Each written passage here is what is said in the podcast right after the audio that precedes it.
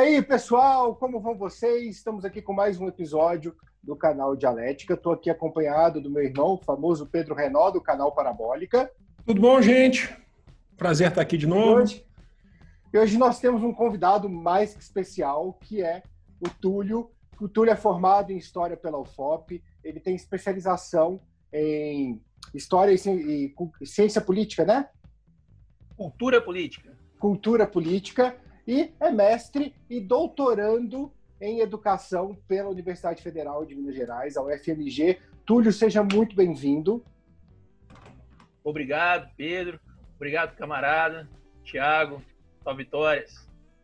E o Túlio está aqui para a gente poder discutir um assunto hoje que é um assunto extremamente interessante e é um assunto que a gente traz também para desmistificar aquilo que o seu grupo de WhatsApp vem falando, né? aquilo que o almoço da família repercute sem ter a menor base científica, que é um papo sobre marxismo e educação.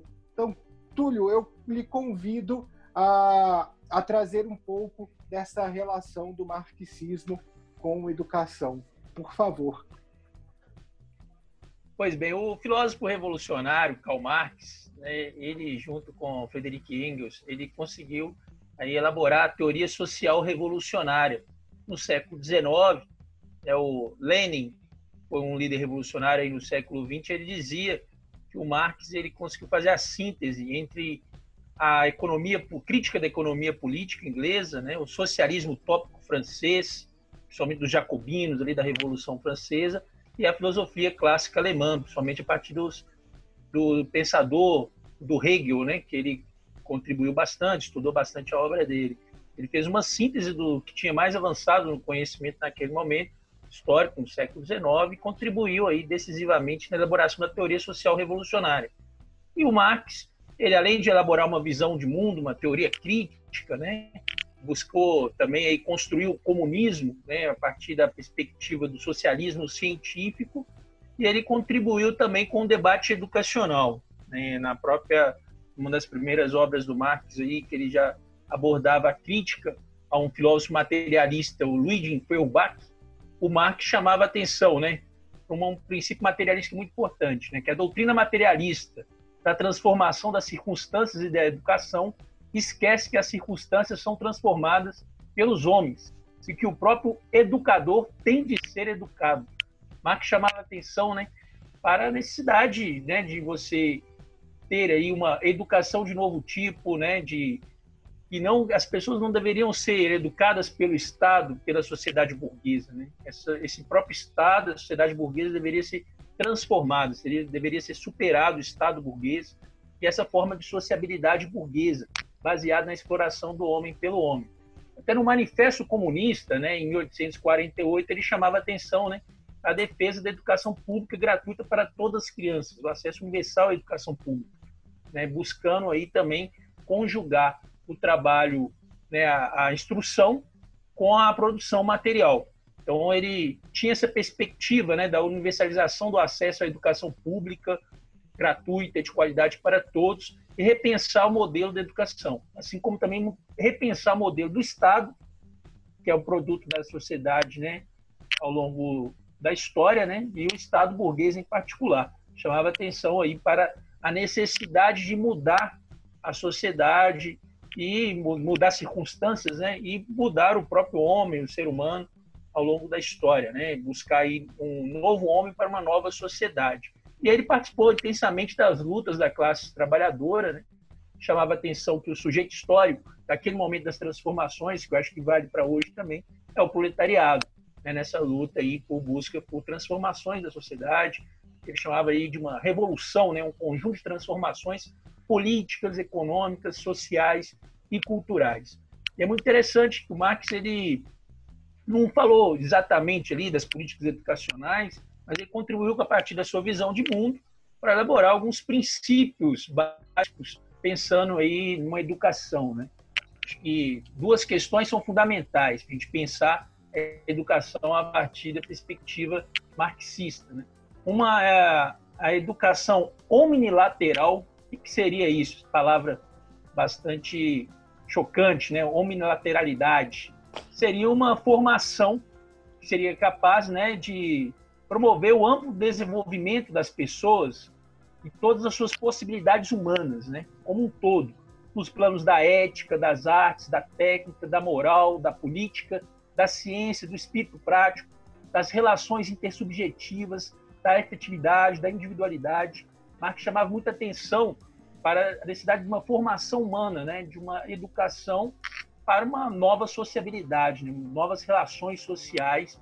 Aí deixar claro que ele sempre pensava a educação, a cultura, a literatura, numa perspectiva da transformação também, né, da base das relações socioeconômicas. Né. Marx trabalhou muito bem isso, né, a unidade dialética das lutas socioeconômicas com as lutas, as lutas culturais, a luta política, né.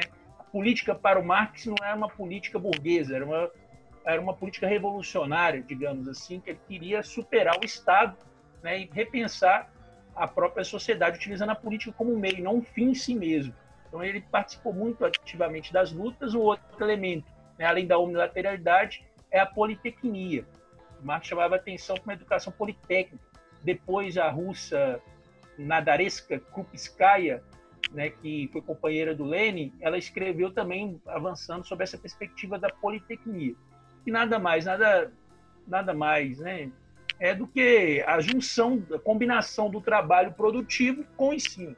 Então, são dois elementos basilares aí das contribuições do Marx para a educação, que ao longo da história, né, todas as experiências socialistas, na União Soviética, na China, no leste europeu, em Cuba, foram desenvolvidas, né, essa, essa perspectiva da formação unilateral e do ensino politécnico, né, e também vários marxistas, como Antônio Gramsci, que é bastante atacado pela direita, né, por falar também sublinhar a importância da cultura no processo de transformação social, assim como Lênin, peruano José Carlos Mariátegui, que fundou aqui as universidades populares, inspirado também na reforma universitária de Córdoba, na Argentina, de 1918, e outros teóricos, como aqui no Brasil, o próprio Paulo Freire, que teve uma influência também do pensamento é, marxista, né, dialogou com alguns pensadores marxistas, mas assim teve uma própria pedagogia própria, né? E aqui no Brasil,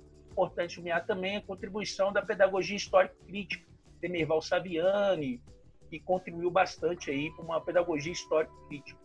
O, mar, o marxismo vai influenciar aí diversos cursos e principalmente a luta do movimento operário, do movimento popular. Marx está bastante atual, né? principalmente quando nós observamos uma crise do capital. Né? E o Marx ele contribuiu bastante aí para o conhecimento como como funciona a sociedade, né? Marx conseguiu dar uma resposta muito importante para isso naquele no seu tempo e que contribui até os dias atuais com princípios elementares da crítica da economia política. E no próprio Capital do Marx, né, ele chama atenção para a educação, para o trabalho também, né, tendo em vista que o trabalho, né, que o, o ser humano ao longo da sua história, tem uma relação com a natureza e através do trabalho ele transforma a natureza. Na medida que ele transforma a natureza, ele também se transforma, né? Se autotransforma, ele se reeduca, muda suas relações. Infelizmente, na sociabilidade burguesa, né? Lamentavelmente, ela é uma sociedade, sociabilidade baseada na exploração do homem pelo homem. Né?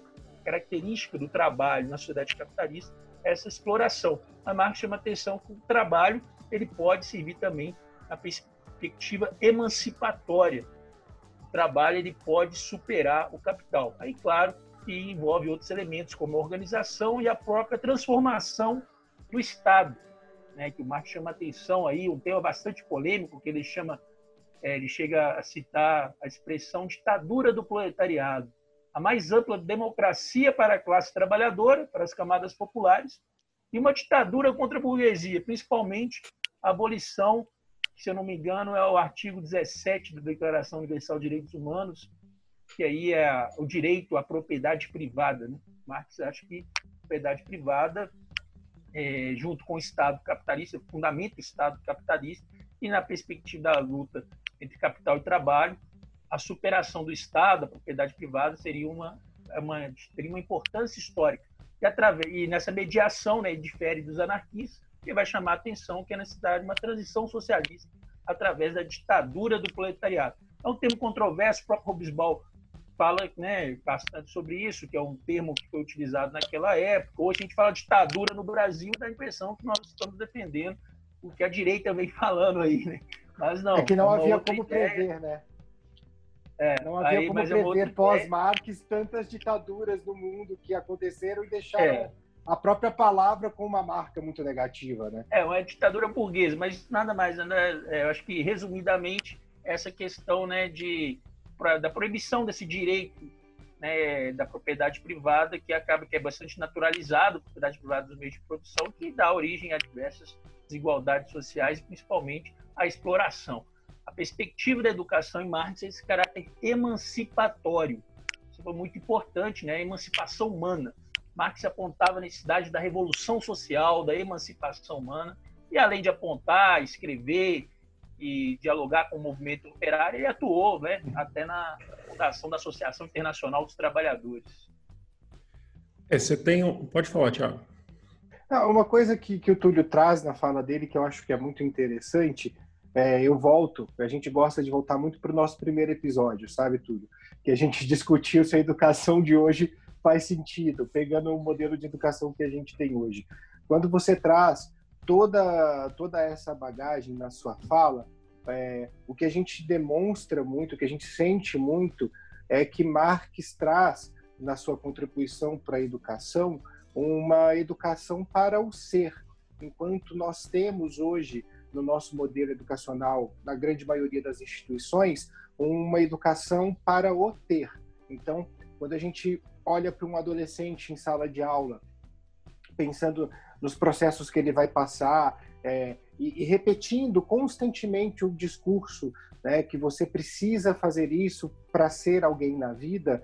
Esse ser alguém na vida, ele nada mais nada menos que é o, o ser alguém com capacidade de consumo e, e olhando exclusivamente para, para si não olhando para o coletivo, não olhando para uma situação comunitária. E aí é muito bacana quando você traz a tua fala, porque isso já rompe esse paradigma da educação atual, que tem esse processo, claro, altamente burguês, no qual aqueles que têm mais dinheiro conseguem as melhores universidades através dessa, de, desse sistema injusto aqui, que também já discutimos uh, em outro episódio. Mas também porque a, a questão vem do status, vem do consumo, vem do ter, e, e muitas vezes o ser alguém que é um bom profissional, pensando num bom profissional, não exclusivamente como saber executar a tarefa, mas como também compreender a responsabilidade social que a profissão, que cada profissão tem para o todo, né, isso fica de lado, isso fica completamente esquecido.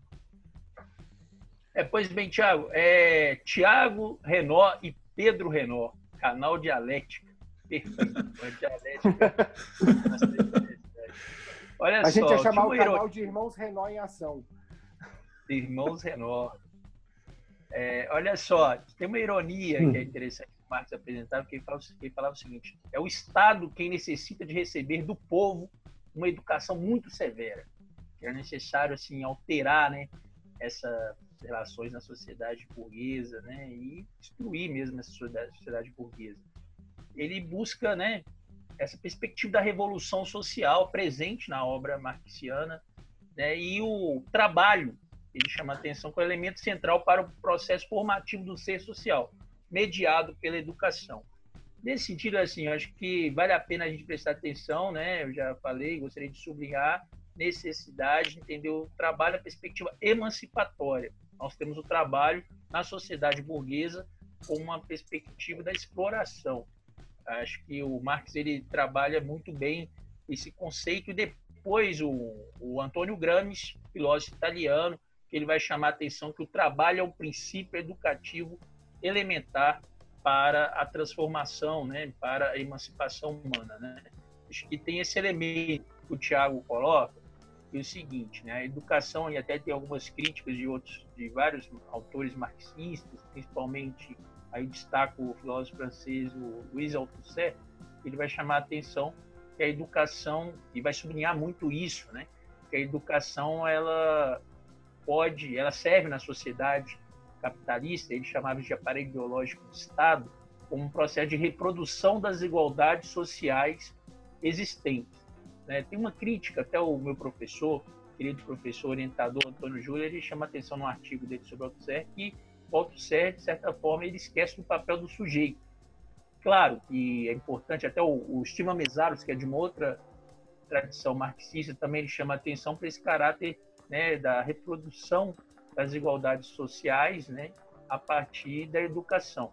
Mas é possível também é, utilizar a educação como ferramenta de transformação social. Aí o pessoal da direita fica bastante bravo quando a gente fala isso, fala da hegemonia cultural do Gramsci, mas a perspectiva né, que a educação ela é elementar em qualquer processo de revolução, qualquer processo de transformação social, até para dar sustentabilidade prática para movimentos de libertação ou também né, revolucionários de caráter socialista. Fundamental essa questão.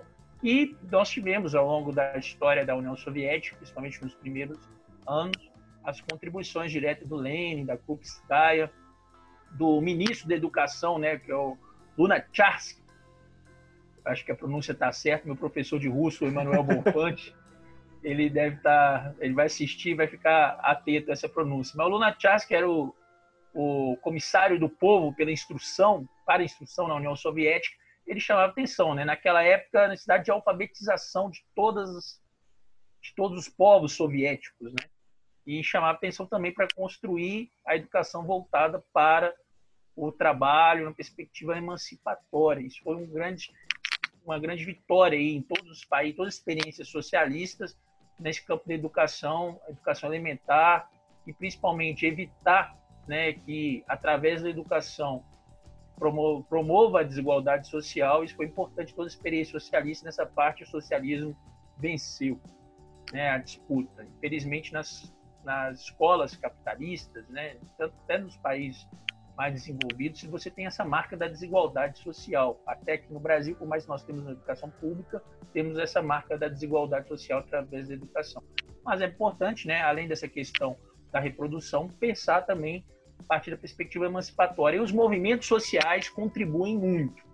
Né? A exemplo da Escola Nacional Professor Fernandes do MST, da educação popular, né? diversos coletivos do movimento sindical, do movimento estudantil. O Pedro Renal já participou aí também dessas lutas, né? quando nós lutamos pela reserva de vagas nas universidades públicas para estudantes das, das universidades públicas, a luta também pela aprovação da lei das cotas nas universidades públicas é muito importante. Aí você tem vários teóricos que contribuíram, marxistas contribuíram nesse debate, além do Gramsci, tem o Mariátegui aqui na América Latina, que construiu as universidades populares, né, e essa luta pela alfabetização, que sempre foi uma campanha ligada aos movimentos populares, partidos de esquerda, que sempre tiveram o apoio aí, né, e como apoio teórico do marxismo, né, dessa teoria social revolucionária, que ela contribui bastante, né. É importante destacar também né, que o referencial teórico marxista está presente em currículo, diversos cursos brasileiros, né? E assim, que o debate educacional acaba permeando essa teoria crítica. Então, você tem currículos, por exemplo, da disciplina de pedagogia, na, na psicologia com Vygotsky, nós temos na história com a história social né, inglês, da historiografia britânica, né, Eric Hobsbawm, Thompson, contribuíram bastante nesse, nesse debate. O curso, por exemplo, de Serviço Social, que tem um currículo baseado principalmente aí referência do Marx, isso é muito importante. Aí cabe destacar também uma questão sobre relação é, da escola sem partido. Aí eu queria provocar na seguinte ideia. Fica à vontade. Partido e educação. Todos os partidos políticos no Brasil, Pedro Renó e Tiago Renó, têm sua própria escola. É obrigatório, de acordo com a lei partidária, todo partido tem uma instituição, né, ou um instituto, ou uma fundação, que lida com a formação dos seus militantes políticos. Né? Você tem essa relação entre partido e educação. Também nós temos né, é, o papel, cada partido defende suas posições relacionadas ao debate educacional que é uma outra dimensão. Primeira dimensão formativa dos partidos políticos, né, de esquerda, direita, centro, ultra-direita agora, né, ultra-esquerda também.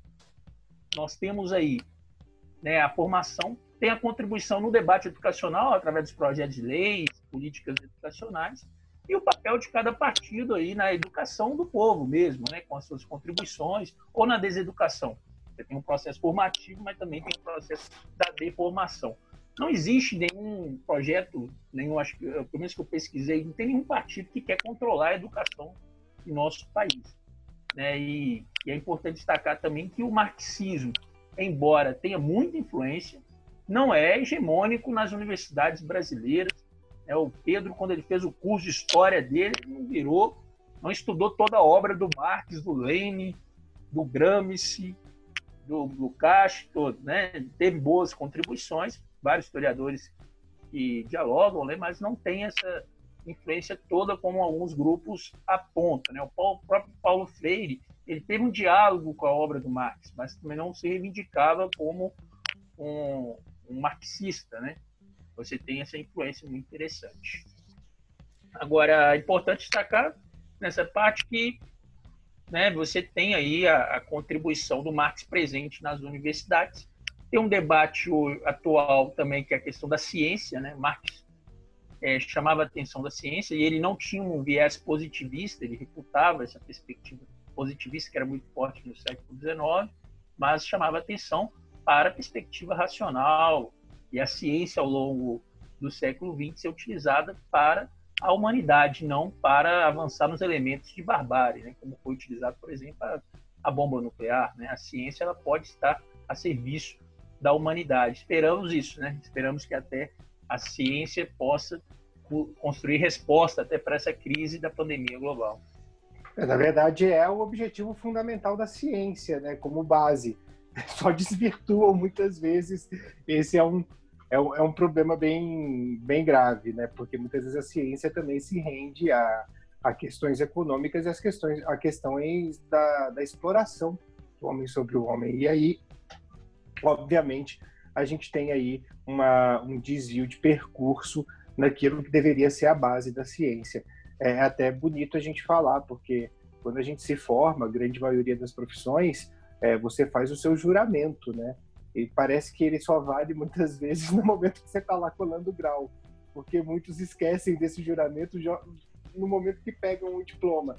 E, e como a gente está falando de conhecimento científico, como a gente está falando de uma carreira acadêmica, é, ter essa questão, essa visão mais ampla, essa visão que também trabalha muito com, com a ética, é importante, por mais que muitas vezes na sociedade isso seja esquecido.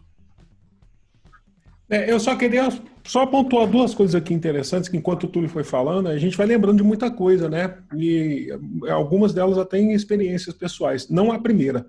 A primeira eu já queria até pontuar, inclusive, quando lá no começo da fala do Túlio, ele, ele chegou, ele falou sobre, sobre as primeiras experiências tal. Eu acho que também vale destacar ah, que já começa a ter um efeito em 1871 na Comuna, né, Túlio? Na Comuna de Paris. Ah, eu sei que é uma experiência rápida, mas como o ensino gratuito, abertura de escolas noturnas, né, para atender as demandas da classe trabalhadora, que eu acho que já é interessante. Manifesta em 48 e em 71 você tem a Comuna de Paris, né? Você pode até me corrigir se eu estiver errado. E eu lembro também de uma experiência pessoal, até que o Túlio falou na minha graduação, quando eu fiz a minha graduação, Tiago, que é claro, você tem, você tem uma abertura, você tem vários outros autores sendo trabalhados, especificamente nesse caso de história. Mas você também, claro, que você tinha o debate dentro do marxismo. E eu, ainda no, no, meu primeiro ano, ainda não tinha esse contato com o marxismo, ainda, o meu contato ainda ele, ele, é, ele deveria ser maior, inclusive, né, as leituras, né, eu não estou no, no, patamar de Túlio Lopes, né, mas ah, aí eu lembro que eu falei, eu preciso ler, porque eu estou perdendo, a impressão que dava é que todo mundo estava avançado em Marx, aí eu falei, eu vou ler. E aí eu lembro que eu fui na biblioteca e achei um texto que eu não consigo mais me recordar, eu procurei ele recentemente para poder relê-lo, né, que era o Sociologia da Juventude. E eu já nem lembrava mais, eu passo com isso aí tem 15 anos, 16 anos, eu já nem lembrava se era o texto é, propriamente de Marx ou não. E aí que você tinha toda a relação né, de, de, de Marx falando da juventude, da questão de trabalho, né, que né, se a gente falando de uma maneira bem, bem ampla e bem simples, o próprio respirar é, uma, é um trabalho para o Marx, né, o trabalho então, relacionando com a educação. E eu lembro que eu lendo, você tem que ter muita paciência, porque eu lendo e, e fui falando aqui Marx falando de trabalho para meninos de 10 anos de idade, eu fui começando a ficar irritado com aquilo. Foi um dos primeiros contatos que eu tive, fora, assim, além do que eu era indicado pelos professores e tal, né? O que que, né? Que às vezes os professores jogavam textos e livros para a gente. Por exemplo, logo no primeiro ano a gente foi ler o, o, o, o 18 Brumário, né? E aí eu querendo saber mais de Marx e tal, fui ficando nervoso, né? Foi falando assim, poxa, mas 10 anos de idade trabalhar, aí você tem que acalmar, porque a concepção do trabalho é uma outra concepção. Né? A gente está falando de uma outra questão, a gente está falando da questão do, do, libertador que o Túlio está falando, da questão da, da, da, consciência, né, que ele foi fazendo uma divisão. Eu já nem lembro, o Túlio pode até me ajudar depois se existe esse. Era um texto, tá, Túlio? Era Sociologia da Juventude. Eu nem lembro. Mas... Pedro, é... Oi? Ah, justamente é no texto do Marx, crítica ao programa de Gotha, do Partido Social Democrata Sim. Alemão, 1872. Exatamente. Mas, assim, é uma outra ideia, né? O trabalho, como se sublinhou muito bem, o trabalho na perspectiva emancipatória. Na verdade, era chamava atenção Marx né, para a necessidade né, de subtrair a escola de toda influência por parte do governo e da igreja. E chamava atenção também né, o Marx para o papel das escolas técnicas, teóricas e práticas, combinadas com as escolas públicas. Seria uma educação vinculada ao trabalho produtivo. É, mas, ao mesmo tempo, Marx, é, no próprio Manifesto Comunista, em 1848, já chamava atenção né, que, que educação para todas as crianças e, e, era contra o trabalho infantil, né, assim como defendia a redução da jornada de trabalho, sim, redução de salário. Agora, ele fala da questão da educação, mas também numa perspectiva de uma sociedade socialista, comunista, não, não na, na sociedade capitalista. Era um programa que o Marx defendia do partido sócio do SPD, né, que era o Partido Social Democrata Alemão. E em 1871 teve essa experiência histórica formidável da Comuna de Paris. O Marx escreve, né, como um informe para a Associação Internacional dos Trabalhadores. Muito interessante. É, eu acho, eu acho, eu acho que é isso mesmo. Mas se eu não me engano, esse texto que eu li, ele não era, na época ele estava explicando, acho que ele estava tentando dialogar com a crítica ao programa de Gotha, né? Ah, ele estava tentando dialogar e eu acho que o, o, que me causa estranheza porque não era, acho que não era do próprio Marx, né? Ah, mas, mas ele tentava dialogar, ele tentava, acho que era algum texto que eu, que eu tive ali que estava tentando discutir sobre, não era um dos pontos da crítica ao programa de Gotha, que inclusive eu, recente eu li, é que eu tinha algumas coisas a mais mesmo, né? Mas aí eu estava tentando ver, e foi uma, uma, primeira experiência que eu tive, assim, com teoria marxista, falando inclusive de juventude, eu estava naquela, naquela né, eu tinha acabado naquela época, eu tinha, eu tinha acabado de entrar, é, a começar a, a, militar, né, e aí eu estava precisando pesquisar, estava querendo, né, estava com aquela vontade, e aí você vai lendo. Inicialmente choca, né, mas assim, assim choca no sentido de que você tem que ter paciência para fazer a leitura. Eu comentei aqui, Túlio, recentemente com, com o Thiago no último. Nosso, a gente fez uma. último episódio nós falamos sobre o filme O Poço. Você assistiu O Poço da Netflix?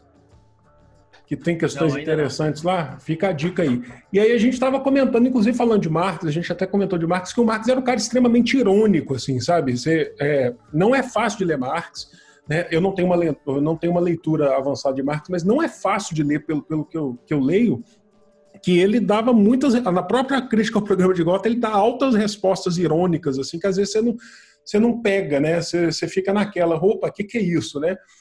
Aí, quando a gente fala, por exemplo, da questão da ditadura, é, é, de fato, o marxismo a gente tem que bater de frente no sentido de, de, de desmistificar, não desmistificar, mas tentar mostrar que não é isso que todo mundo está pensando, né? principalmente relacionado à educação, que é o que, é, que nos toca. Né?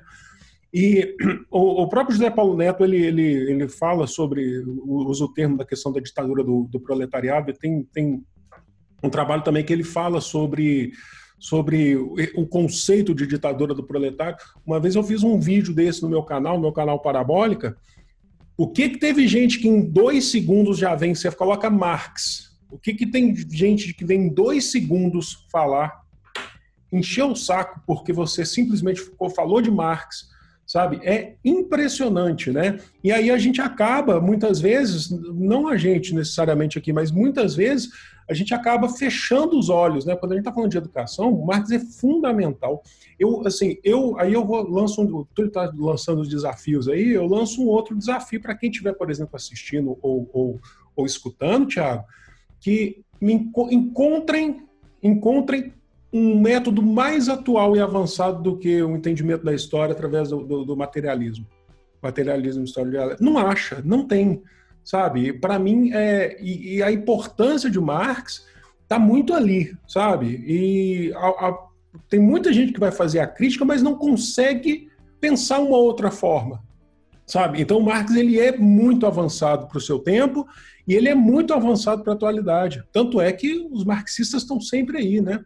Pode falar. Pedro, é, eu, eu passo do, do pressuposto que para que você possa é, defender um lado e atacar outro, não atacar literalmente, mas, por exemplo, é, não crer no outro e dizer que aquele outro não lhe cabe, você tem que, no mínimo, conhecer os dois lados. O que a gente tem hoje é, uma, é um grupo de pessoas muito grande, diga-se de passagem, que fala de Marx com muita propriedade, mas é uma propriedade falsa, porque não conhece, não leu nem os pensadores marxistas, nem o próprio Marx, não leu absolutamente nada. E fica com aquela ideia remota né, do comunismo que vão invadir tua casa e vão pegar metade daquilo que você tem. Que As coisas de é crise real, de 29, né? Sim, é, a, a, questão até de, da, das incoerências do Estado comunista, essas coisas que as pessoas falam, e você fala assim, poxa, peraí, cadê a coerência dessa pessoa? O que, que ela leu? O que, que ela, sabe, o que, que ela, ela teve de contato com realmente a obra do Marx, ou não necessariamente a obra do Marx, mas a obra das pessoas que se aproximam dele. Mas existe esse, esse temor. Mas aí vem assim, é uma opinião minha, mas acho que ela, ela é bem, bem tranquila, assim, bem clara. É, quando a gente trabalha qualquer senso crítico, e é alguma coisa que Marx traz com muita propriedade, a gente faz um movimento de quebra de privilégio. E quebrar é, essa, esse modelo burguês é fazer uma quebra aos privilégios e a gente começar a trabalhar com direitos essenciais, deveres essenciais. E isso é, é, é complicado, porque quem tem não quer perder. Quem tem não quer perder e, e, não importa assim olhar para o outro. Então é mais fácil atacar aquele que fala que é contra os privilégios, como se ele fosse a, contra algo que é orgânico seu, do que simplesmente compreender qual é o contexto daquela quebra de privilégios que se retrata. Mas posso só dar mais uma contribuição aqui, se me permitem? Aí também experiência é, pessoal, que eu lembro quando eu fui, fiz a minha pós-graduação em História da Cultura, e, e, e, da arte, eu lembro que a gente teve um trabalho em grupo para fazer, na época, isso já tem mais de 10 anos, sobre história do Brasil, eu não lembro mais qual era o tema, que a gente tinha que trabalhar a história do Brasil, e a gente, o grupo sabendo que de, de, professores, que a gente tinha professores que não eram marxistas e alguns deles que até não, não gostavam muito, a gente não procurou uma bibliografia uh, que, de algum marxista. E, assim, foi um, um, nesse caso foi um doce engano, assim, porque o, o, o, próprio professor que não via a história de uma perspectiva marxista, ele deu uma bronca na gente, falou assim, cadê o Caio Prado Júnior? Ele falou assim, está faltando a história econômica do Brasil aqui entendeu? Então isso é importante, o que, o, que o Túlio, inclusive, está falando. O, eu tô, claro que eu estou levando para o lado da história, né? não só no conceito do, na concepção da história, não só na, na, questão da educação. O quanto que ele é importante para o entendimento, sabe, do, do da, da, da, vida, da sociedade, da história.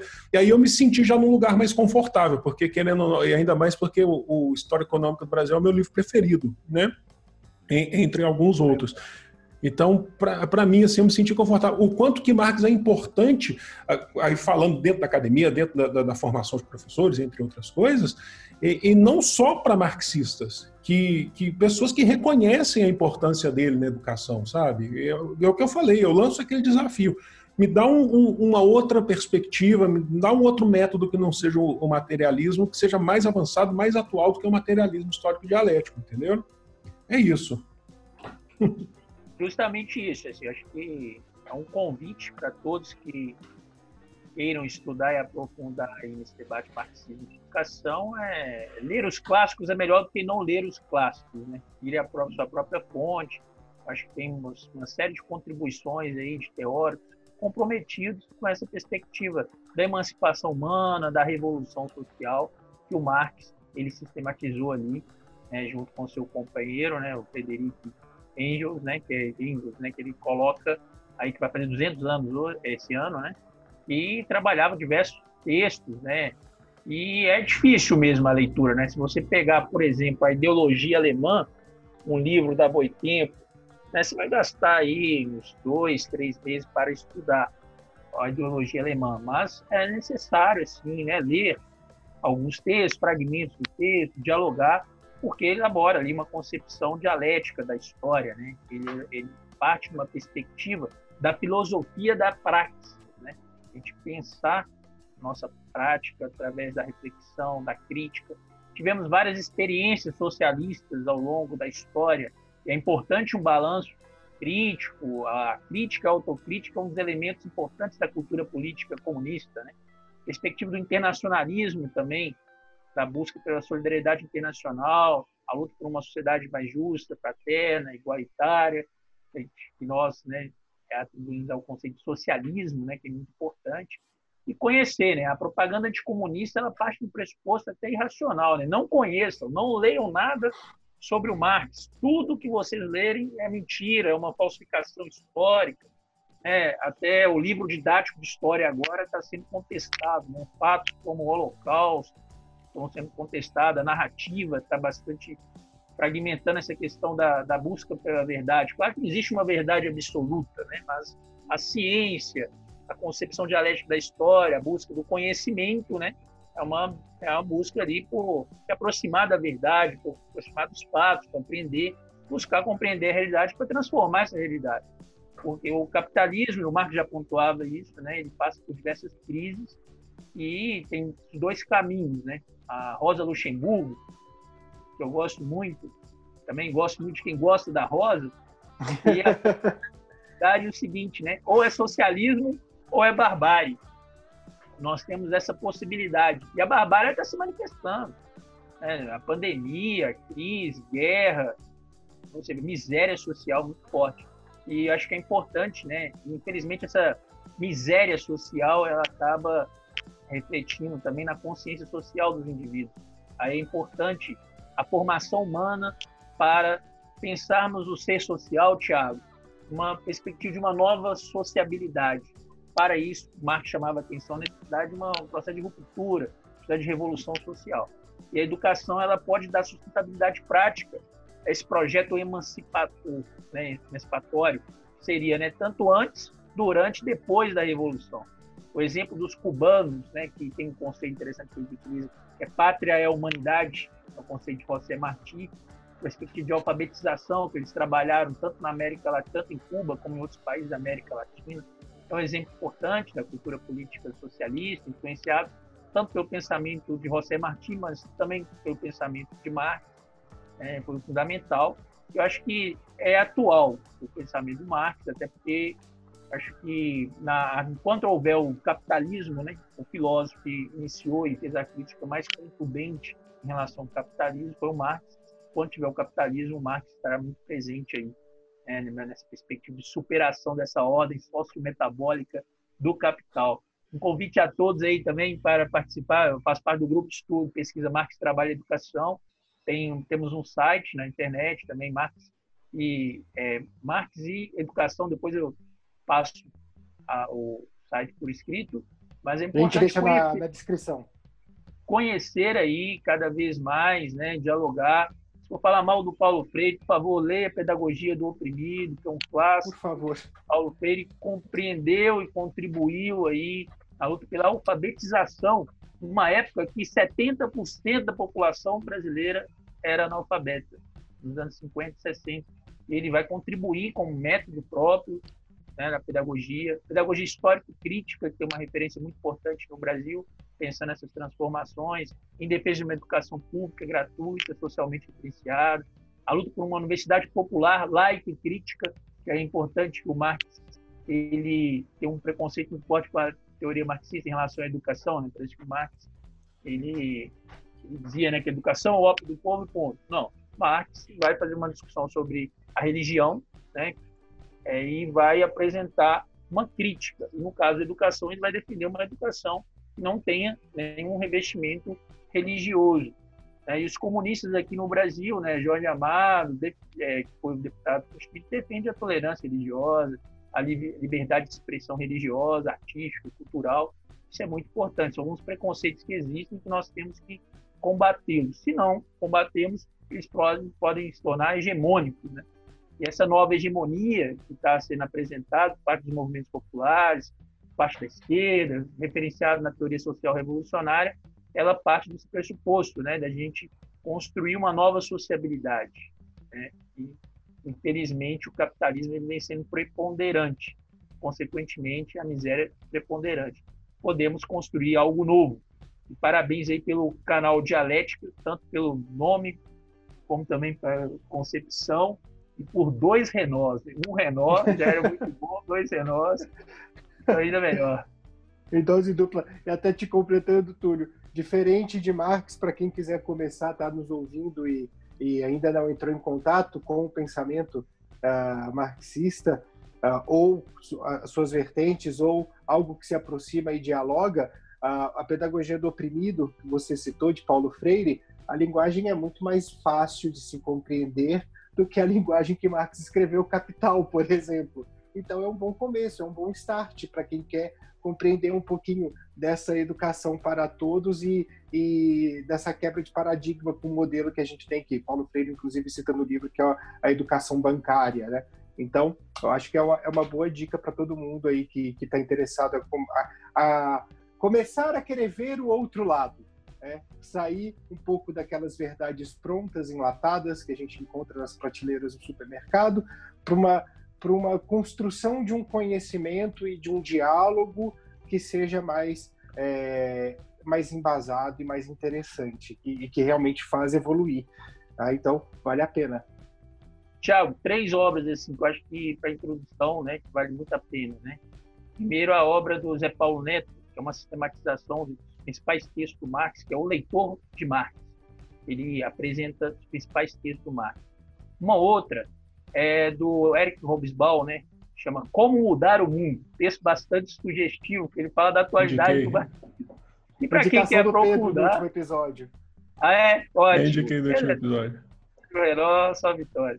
E a outra indicação, né, para quem quer aprofundarmos e compreender aí, aí a dinâmica do capitalismo, né, do capital no século 21, né, a obra do Estiva Mesaros, Para Além do Capital, é uma obra bastante densa, mas bastante rica, né?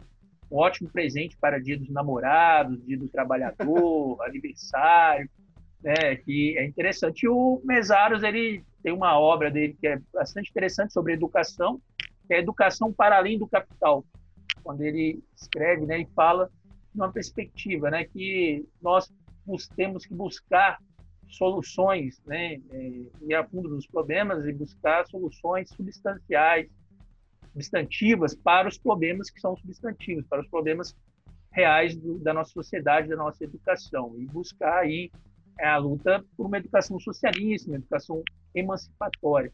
A ideia da revolução, da emancipação social, cada dia mais presente, tendo em vista principalmente as necessidades históricas e a possibilidade histórica também, que a crise, contraditoriamente, dialeticamente, abre para a humanidade. Tem essa possibilidade também tem tanto do fascismo à direita, como também do socialismo barra comunismo para quem está do lado da esquerda, ou seja, do lado dos trabalhadores do povo pobre, trabalhador do nosso país. Perfeito. Alguma conclusão, Pedro? Alguma colaboração? Acho que a frase, uma frase para poder, não, não, claro que não vai resumir isso, mas que acho que é importante é educação não é mercadoria. Perfeito. A gente já repetiu essa frase aqui algumas vezes, né? É. Palavra de ordem, né, Túlio? Eu lembro, eu lembro. Bem, eu, eu quero muito, muito agradecer a participação do Túlio hoje aqui conosco, que foi um papo é, extremamente esclarecedor e também um papo que ajuda a, a, despertar essa quebra de preconceito, que muita gente com certeza vai chegar aqui vendo esse vídeo, vai falar e a gente sabe que vai ter alguns haters, alguns comentários, mas a gente está disposto a dialogar sempre. Então, isso é uma coisa importante. Eu acho que ouvir tudo que, que você trouxe hoje, Túlio, é, é extremamente importante para a gente começar a quebrar essa barreira é, da, das verdades prontas, desse preconceito contra o pensamento marxista que existe, que é um preconceito que não tem nem fundamento, é, e poder compreender um pouquinho mais dessa, dessa relação, porque a educação está em tudo. Né? Então, quando Marx traz toda a obra dele, é, por mais que ele não seja um autor de educação diretamente, como foi o Paulo Freire, não tem jeito da gente não tirar a educação, né, da gente não, não enxergar a educação nas palavras de Marx. Então, muito, muito obrigado por, pela sua participação hoje aqui no canal Dialética. Eu que agradeço os irmãos Renó, só vitórias. Obrigado pelo convite. Estamos aí à disposição dos camaradas.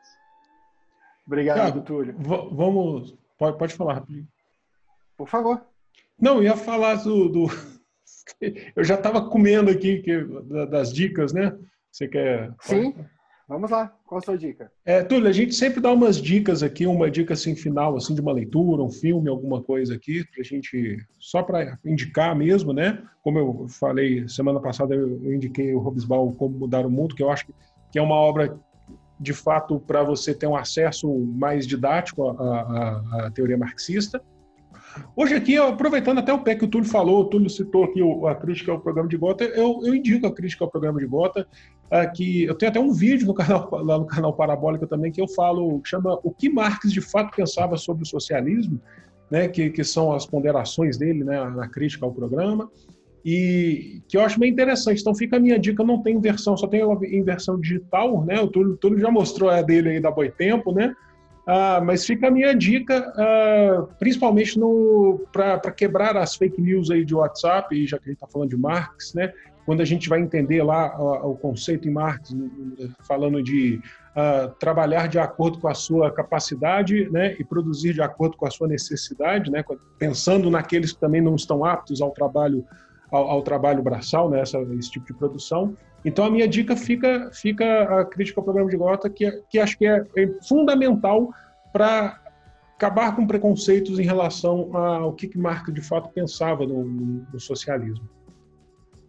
E dizer antes, rapidinho, só para dizer que é um prazer estar aqui com o Túlio. Túlio é um amigo e camarada de longa data, que eu tenho muito carinho e muito respeito por ele. Assim, eu fico muito feliz de estar aqui com ele hoje aqui. E com você também, meu irmão Tiago, também, que é um grande professor, um grande profissional. Bem, eu vou dar uma dica bem simples hoje, porque tem uma linguagem simples e por mais que tenha às vezes uma visão um pouco romantizada, tem muita coisa lá que a gente consegue extrair para fugir daquilo que nos chega aqui no Brasil. É um documentário da Netflix, feito por um. Indiquei inclusive ao Pedro, feito por um jornalista estadunidense, mas o, o documentário ele, ele tem é, ele foge muito daquela que, daquela visão cubana que nós temos pronta, né, de que ah, todo mundo está lá passando fome, todo mundo quer fugir de lá, todo mundo quer sair de lá. É, então, já que muitas vezes você não pode a Cuba porque falta grana, é, eu, eu tive a, a, feliz oportunidade de passar uns dias em Havana e, e, eu vi esse documentário, inclusive, antes de viajar, que é Cuba e o Cameraman.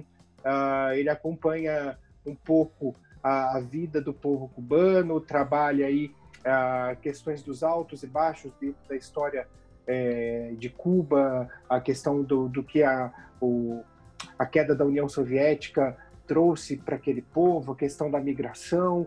É, eu acho que vale a pena para desconstruir algumas ideias que nós temos de Cuba aqui no Brasil, que nos chega, inclusive pela grande mídia, e, e realmente faz parecer que tudo que a gente quer de ruim tem que ir para Cuba, né? O velho grito vá para Cuba.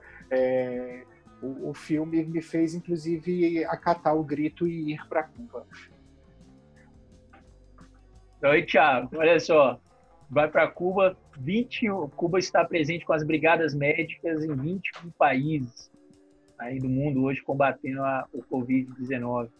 Né? Sim. É e não, quando eu estava lá, Leu o programa de Gota, depois o Estado da Revolução, com leituras complementares.